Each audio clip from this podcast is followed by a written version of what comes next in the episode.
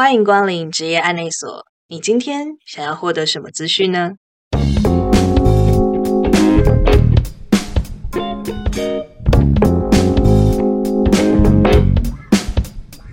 大家好，我是阿拉尼。今天我们特别来聊聊银行临柜人员。可能有一些比较忠实的观众，如果你每一集都有听了，你可能会想说：哎，之前不是那个 Natalia 她有讲过了吗？嗯，Natalia 那一集我们还有讲到理专或 AO 的一些事情，其实针对临柜比较少一些。所以说这一集比较不一样，我们专注特别来聊临柜人员，聊聊临柜人员平常的生活、工作中会遇到的一些故事插曲，还有准备成为银行人员的这个甘苦谈。那今天邀请的这位朋友，他非常年轻，我自己也觉得啦，他是蛮，他是蛮多现在年轻人的一个缩影。就是说，可能我们毕业于某一个科系，但是我们在求职的路上有些碰碰磕磕的，然后不是很确定自己想要的是什么，然后最后慢慢发展成一条自己的道路。他毕业于湖北科技大学多媒体设计系，做过很多不同的工作，跨足过服务、设计、保险。那最后是决定要往银行这个领域去发展，他的想法、顾虑、考量是什么？他在不同的职务上看到的风景，还有人生的面貌是什么样子？我们今天请他来分享一下。那如果今天收听这个节目的你，对于自己正在走的路有一些迷茫跟不确定感，没有关系，我们听听别人的故事，或许你会宽心一点。其实人生它就是一个不断在尝试的过程。那让我们来欢迎威廉，威廉你好，Hello，你好，大家好。那我们今天比较轻松的来聊一聊，就是说威廉你是念多媒体设计系，对，我想说你对美术还有设计这些东西应该是比较有兴趣。那你在学生时期的时候就有在打工，我有看你给我的资料是说你有做美术教室的助教，我对这个东西很好奇，它是一个什么样的工作？呃，美术教室的工作当时是，呃，因为我们我大一的时候有一个呃学长刚好他要快要毕业了，然后我那时候在找工作，那他可能觉得我画画的部分还不错，然后就。介绍我到那个美术教室，那我一开始觉得很紧张啊，要不要准备面试啊什么的一些履历的资料。结果一去那边，那个老板就说：“哦，不用给我看资料，然后就大概看一下我的作品。好，那你就明天来上班这样子。”天哪，这么快，就很快速。他直接看看一下我的人，然后我的作品，就马上我就直接去上班了。你说他看你的人是他看你长成什么样子这样吗？对对对，就是哦，看我的样子哦，我的样态是，他可能觉得我乖乖的吧，还自己讲了 没有啦。天哪，我觉得艺术家的世界好难以理解啊。其实我有吓到说，哎，怎么就是没有看我的履历太多，就马上就选择。那你在里面上班，你做一些什么类型的事情？其实我一开始去上班的时候是做一些呃简单的美工，帮忙。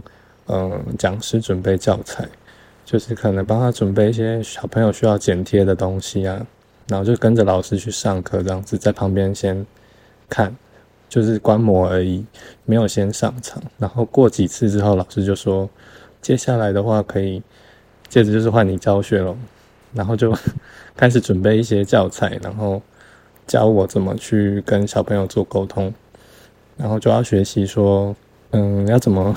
驯服 驯服小孩子这样子哦，大概是几岁的小孩啊？大概都是介于三四岁左右那种中班啊、大班的那种小朋友。天哪，那你很强哎！那个年纪是听不懂人话的野兽。对，每一个就是有天使也有恶魔。哦，那会有在课堂上会有那种小朋友拿着颜料乱泼乱丢之类的状况吗？还是其实你把他们驯服都都呃会哦，其实很多状况，因为他们都太不受控，有很多就是比如说哦，把水彩整个画整只手，然后用盖手印的方式盖他的画布，不然就是在教室里面跑，一直跑跑整圈这样子，一直跑停不下来。天哪！那那经过这个工作，有稍微教习你一些对于可能美术工作的热爱嘛，或美术教学，觉得天哪，我人在哪？好可怕！其实我那时候开始工作是呃大一的时候，嗯然后我一直教教到大三，所以总共是教了三个年级，哇哦，这将近两三年的时间。那当中比较困难的是，因为我当时还是学生的状态，比较需要调整自己，因为我还是学生的状态，要去教别人，要去做这个工作。对我自己要先把自己的责任感就是达到一个水平。对我，我当时其实还没有非常的有责任感。那我也是从那个工作之后，我也是学习到了面对工作你要更用心。那是什么样的一个点让你觉得说你有意识到你要培养责任？是因为可能你没有准时上班吗？还是说对于小朋友的课程你没有一开始没有那么投入？应该是说，因为我们在筹备课程的时候，都是老师那边会跟我做讨论，对，对，然后那些教材啊什么都是老师会准备好给我去讲课，就会比较是那种被动式的，不是主动式的去准备教材。那这个部分就会变成说我比较依赖老师那边，哦，然后就会变成说哦，好像有一个保护伞之下，你还不用担心任何的事情。除了这个之外，还有就是曾经有睡过头的状态，然后哦，就就是哎、小朋友就觉得哎、老师怎么还没有来？哎老师不就全班都在等我，哎是不是今天没有上课？然后就打给我那个老板，他说哎、怎么老师还没有来？然后老板就赶快打电话给我，哎、你怎么没有到？我说因为我不小心睡过头了，不好意思。然后就赶快那个老师就跟学校说，哦，今天就是停课，然后就是下一次再补课这样子。所以这个事情让我就是觉得对老板抱歉，这但是都都是年轻的事情。嗯嗯嗯嗯嗯，哇哦！不过你的觉性也蛮高的，就是说，在这个舒服的工作过程中，你还会想说，哦，好像我很依赖老师，或者是啊，糟糕，我睡过头了，我好像有一点羞愧，不是说，哎呀，好棒哦，老板说没关系。哎，那感觉你是应该对美术还有设计有一定程度的热爱。不过我在想，就是说，在学校或刚出社会的时候，应该多多少少会有一些传闻，关于说毕业之后啊，如果投入相关的领域，关于设计的领域，这些嗯公司找人都是十八般武艺，就是说，他们可能只有开固定的薪水，但是要你什么都会，你要会平面，你要会三 D，你还要会剪嗯辑，对你还要办活动。那你你刚开始毕业在找工作的时候，你一开始是想要做什么？然后你知道这个状况吗？我在学校念书的时期，我就会梦想说我未来的工作的样子是什么。那当时一直很向往说，哎，可以当一个广告设计师啊，感觉很厉害啊，帮客户做很多漂亮的商品，那是我的一个憧憬吧。然后在我毕业之后，我真的开始工作了，一定是找相关的科系的工作。对，那后来找的第一个工作也不是设计的工作，是因为我在等待当兵的时间，会有一个过渡期，我不敢说马上就做一个设计工作，哎，要当兵了就 就离职这样子。哦，嘿，，对，所以我先在一个过渡期，我找了一个是比较不相关的工作，去那个品牌运动品牌店去打工这样子。那这个工作对于我来讲是非常新鲜的，我没有尝试过，那主要在做什么？为什么会很新鲜？因为他是要做销售，要卖鞋子、卖衣服。这边应该不能打广告，没关系，反正就是知名的品牌的运动用品店。对，对，里面包含要卖衣服、卖鞋子，然后卖一些配件啊。当时我是从原本打工到哦需要扛业绩压力，哦，对，就是有这样的一个转换的过程。那你业绩压力是要扛多少啊？就是你们会有每个月要卖出几双鞋子，或者是几件衣服，还是说是有一个总额？嗯，每个人都有一个总额，像我之前待的那一间是比较小的店面，那是三个人，那间店只有三个人，就是店长跟两个 sales。对，那我一个人的话，以以我来讲的话，我要扛三十七万的业绩。天哪！对，然后是一个月哦。哇哦！那你想，一件单品大概是一千块左右，那你要扛到三十七万的业绩，你一天平均要卖多少件？天哪！那你有达标吗？其实有哎，我有达标。天哪，好厉害哦！所以就会觉得，哎，其实我们在偏僻的市场也是可以达成的，也是蛮开心的。哇，好好，你是用什么样子的力力量去达标的？其实我觉得就是刚好就是有一些不错的客人，我们不能预设说客人有没有钱这件事情。有些人一走进来，他就是这件我要，那那件我要，你就是跟着他，然后把服务做好。这样子，对他，他其实有真的有这样子的人，每一件都拿，每一件都是，然后每一件都买，对，每一件都买，我就很开心。好棒，这个月又过去，对，非常棒。然后，当然也是因为刚好说店上有一些活动可以做搭配，比如说像圣诞节，哇，类似这样子，还是觉得很厉害啊。对啊，三十七万一个人。好我也不晓得为什么达得到，所以达到我自己也很莫名其妙，也蛮开心的。哦，那所以说做完这个销售之后，你就去当兵了吗？对，其实其实我中间去当兵，然后后来又回去帮忙一段时间，才找真正的设计业的工作。哦，那你当初想要去设计业，就是因为你一开始讲的想要做跟广告媒体行销相关的事情。嗯，是没错。那你的幻想有破灭吗？就是说，你进去实际发现那个里面的形状跟你想象的，嗯，有诶，我其实有让自己的幻想破灭。怎样的破灭法？因为我的怎么讲，我我在作画、啊做设计，我自己以前在大学时期都是比较天马行空。然后比较是以自己的想法为出发点去做设计，可是当我一旦投入了现实的那个市场上面，就是需要照老板的要求跟客户的要求，就是大家不是都会看电视上有人演说什么哦，这边上面一点，那边下面一点，字这边大一点，对对对对对对，就是会变成这样子，那是真实的，那是真实的。对，那对于我们这样子的创作者来讲，就会觉得好像被束缚住的感觉。哦，你有一颗自由的灵魂。对，我就会觉得，哎，我的美感被抹杀掉了。所以老板的 美感很可怕。我不敢说很好不好，但是自己会有一个美感在，就会被破灭掉。那老板他也不会说，就是今天你就做一样东西给他，你要做至少要。五六样以上给他看，他才选一样出来，再去挑剔。哦，对，那你五六样都会做的一样认真吗？还是你会不会有那一种？我觉得我就认真做其中一样，另外五样把它做的很差，这样他马上就可以挑出其中一个。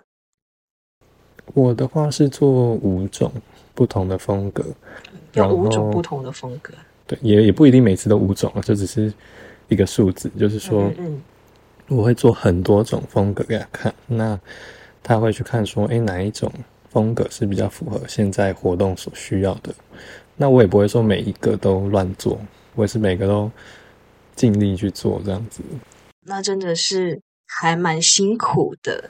对，那你在那个产业里面，你做设计，你是做什么类型的设计？平面吗？因为我当时应征到的是比较。小的小型企业的公司，它不是那种专门的广告设计公司，它是呃运动服务业。运动服务业是在做什么事情？它就是其实里面是有在卖健身的课程，然后他也有在做运动的教育推广，那也有做帮客人的身体组成分析。的部分，对，哦，有一点点像健身房，但是它可能有更多教育的性质。它其实就是小型的私人健身房。哦，那但是它其实也有跟政府那边在配合，说要出去办活动，帮各地的，比如说医院、学校，然后黎明中心办那种健康的推广活动。嗯，那我在里面的工作就是负责里面所有的形象，比如说他们的需要的看板啊、广告啊、影片啊，全部都是我一手要凭空生出来这样子。全部的包含呃你们会有小编吗？嗯，小编的话，他是有另外找一个企划这样子，在打那些文字。哦，但是只要所有关于图面还有影像的东西就是你，所以你要画所有可能就是有些看板布条啊、宣传设计呀、或者是可能粉砖要用到的图啊，或者是说可能活动有一些影片要剪辑，你还要拍摄要干嘛，都是你一个人。对，那其实那一家健身房比较特别，是它还有主打说，哎，学员在上课的时候，他要要在教室里面帮学生录影，然后录完影之后，我要把那些影像再做后置，再传给学员，每一堂吗？固定拍一段时间，然后就剪一一段影片传给他，也没有到每一堂。也是蛮累的，因为我听说你之前在做这个工作的时候，好像也是蛮常加班的。对，蛮常加班的。那你的同学在那个时间点的时候，如果在其他的设计公司，是不是多多少少也遇到跟你类似的状况？就是可能这个加班的时间比较长，或者是说要做的事情还蛮多元的。会啊，大家都大家都这样差不多的事情，哦或者是一人做多人工这样子。哦，那你从运动业，也不也不能说运动业啦，就是说你从这个比较偏设计的职务离开之后，你的下一条路你转去了保险业，这中间的选择是因为薪水吗？还是是因为什么其他？因为感觉两个差还蛮多的。你是为什么会想说要放下之前关于设计的这个想法？嗯，当时会想说做那么大的转换，是因为经过一些摩擦吧。对于前面的工作，就是设计业，呃，其实最主要是有有一个事件让我蛮不愉快的。可以分享一下那个事件。可以啊，可以。就是老板有一次，我那时候在运动健身房，然后要要我设计一个像是贺年的图吧，然后要发布给嗯粉丝专业的宣传宣传贺年图。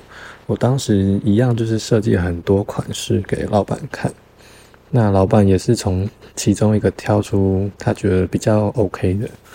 那我也是有依照他的要求哦，比如说上面一点，下面一点，放大这个一点，字大一点，对对对。然后到最后那一天当天工作结束之后，我就觉得哦，那应该就 OK 了，因为老板也没说什么。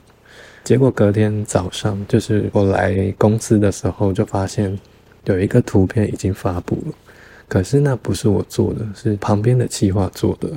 就是 我就很很不知道说什么，怎么不是我做一整天的的结晶，对，嗯而是别人做的，那是谁做的？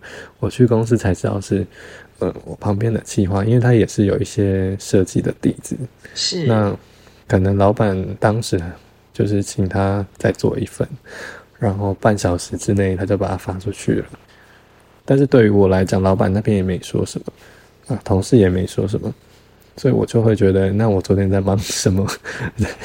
哦，会多少会有一点被冒犯的感觉，还有那种做白工的不爽感。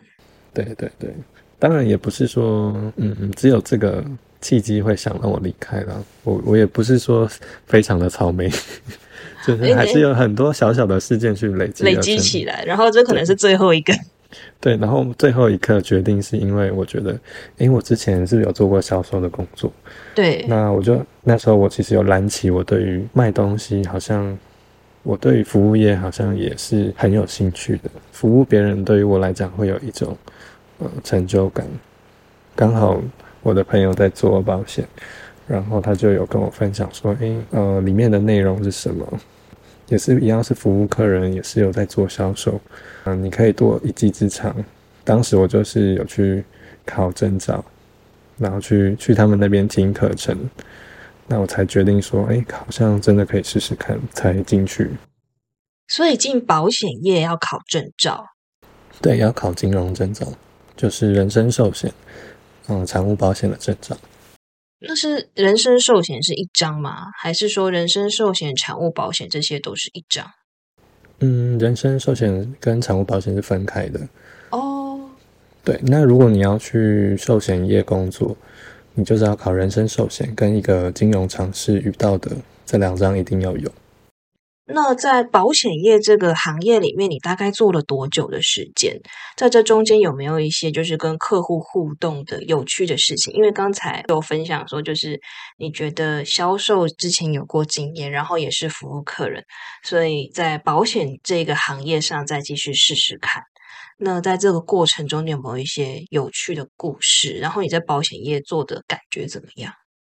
那我在保险业其实刚开始也是非常努力在学习，因为毕竟我不是金融科系出身的，算是一张白纸，就是对于金融啊，对于数理方面我都不是那么有概念，因为我本来都是用右脑比较多的人，对，都在画画。对，我觉得金融业是比较需要用左脑，就是你要呃逻辑性很好，对，你的理解力。要非常好，所以我在里面算是蛮努力的。对于我自己来讲是还蛮辛苦的。那我都是觉得我自己是靠意志力在撑。那为什么我会这样撑？是因为我想说我一定要成长，我不能总是靠我的右脑在思考。在保险业里面，我觉得比较有趣的经验嘛，是应该不是讲有趣的经验，是。我比较感谢的是有一个当兵的同梯，他还蛮挺我的。刚开始都是找很多人来练习讲话术、讲商品，那我都是以练习的方式去去做出发点。其实练习的当中，就会有人会有那种觉得，哎呀，这个商品还不错啊，我觉得我也可以来做做看。那这样子就成交了。对，那我那个同梯就是很挺我，跟我买了很多。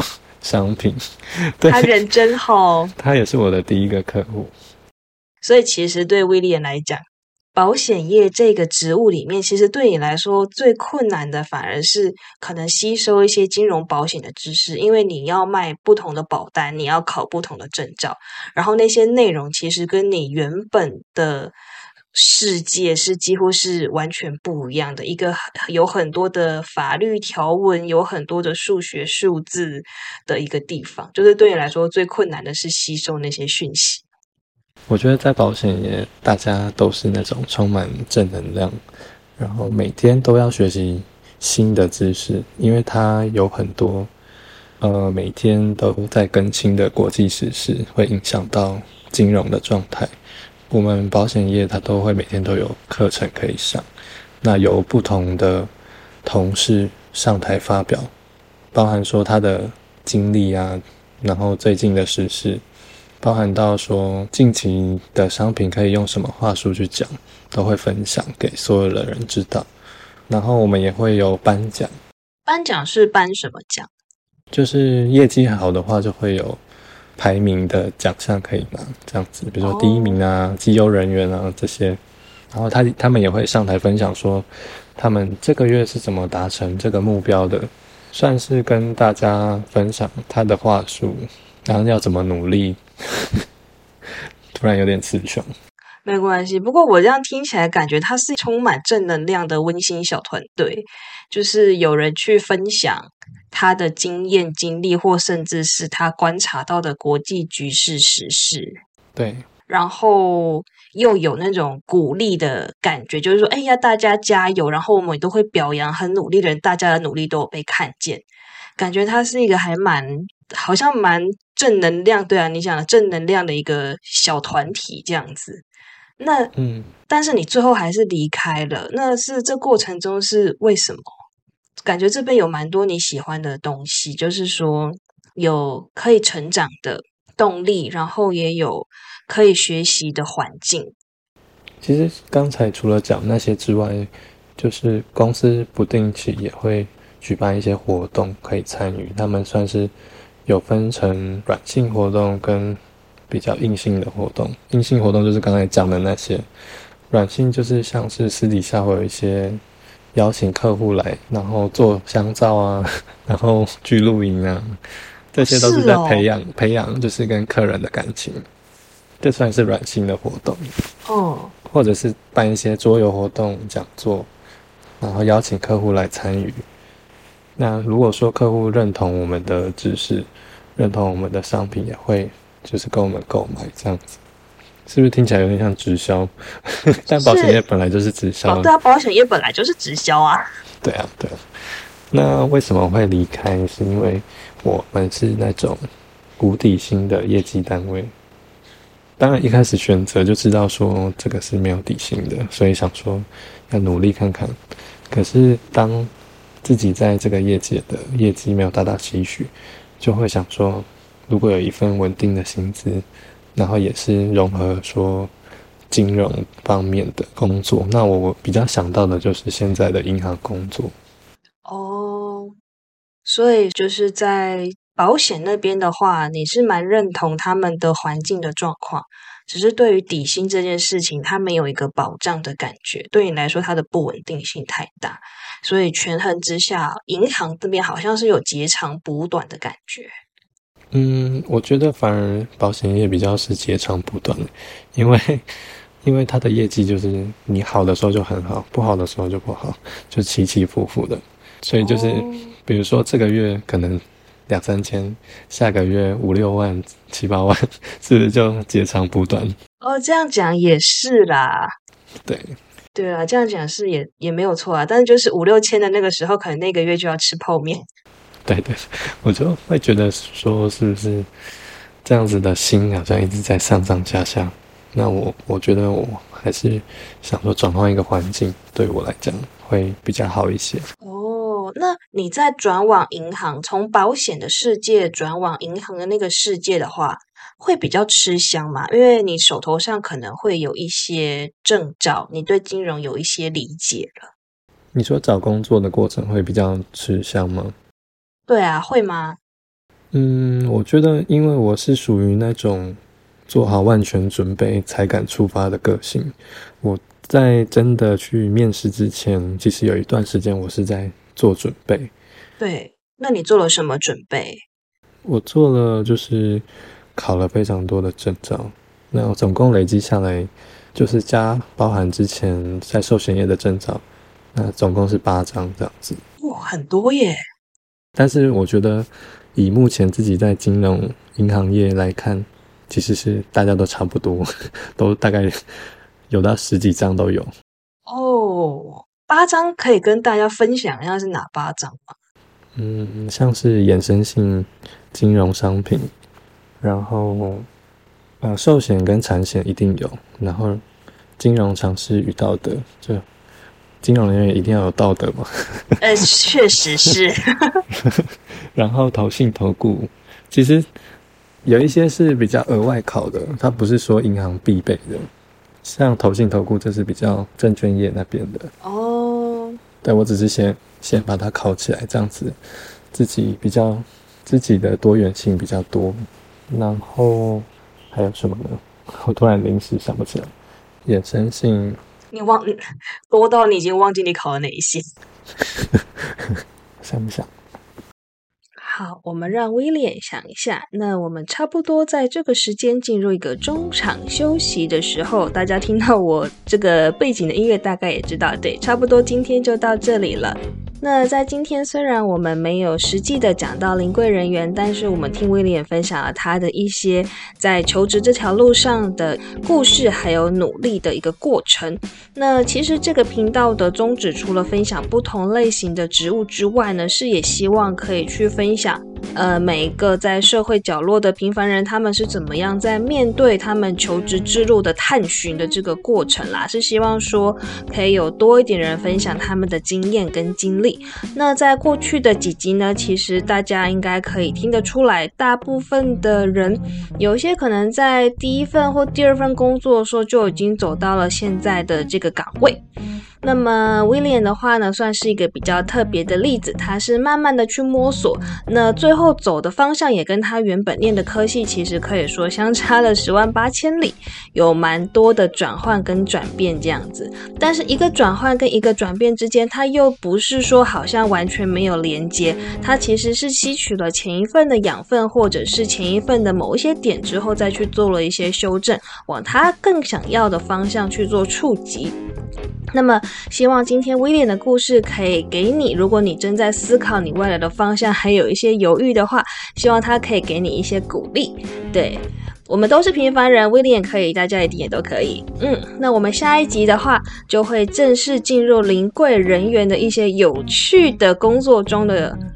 趣事分享，对，会有知道说林贵人员实际在做什么，他们的一天长什么样子，他们工作的过程中可能会碰到哪些很刺激有趣的任务，这样子，或者是一些奥 K 故事。好，那我们今天就到这里了，下个礼拜再见喽，拜拜。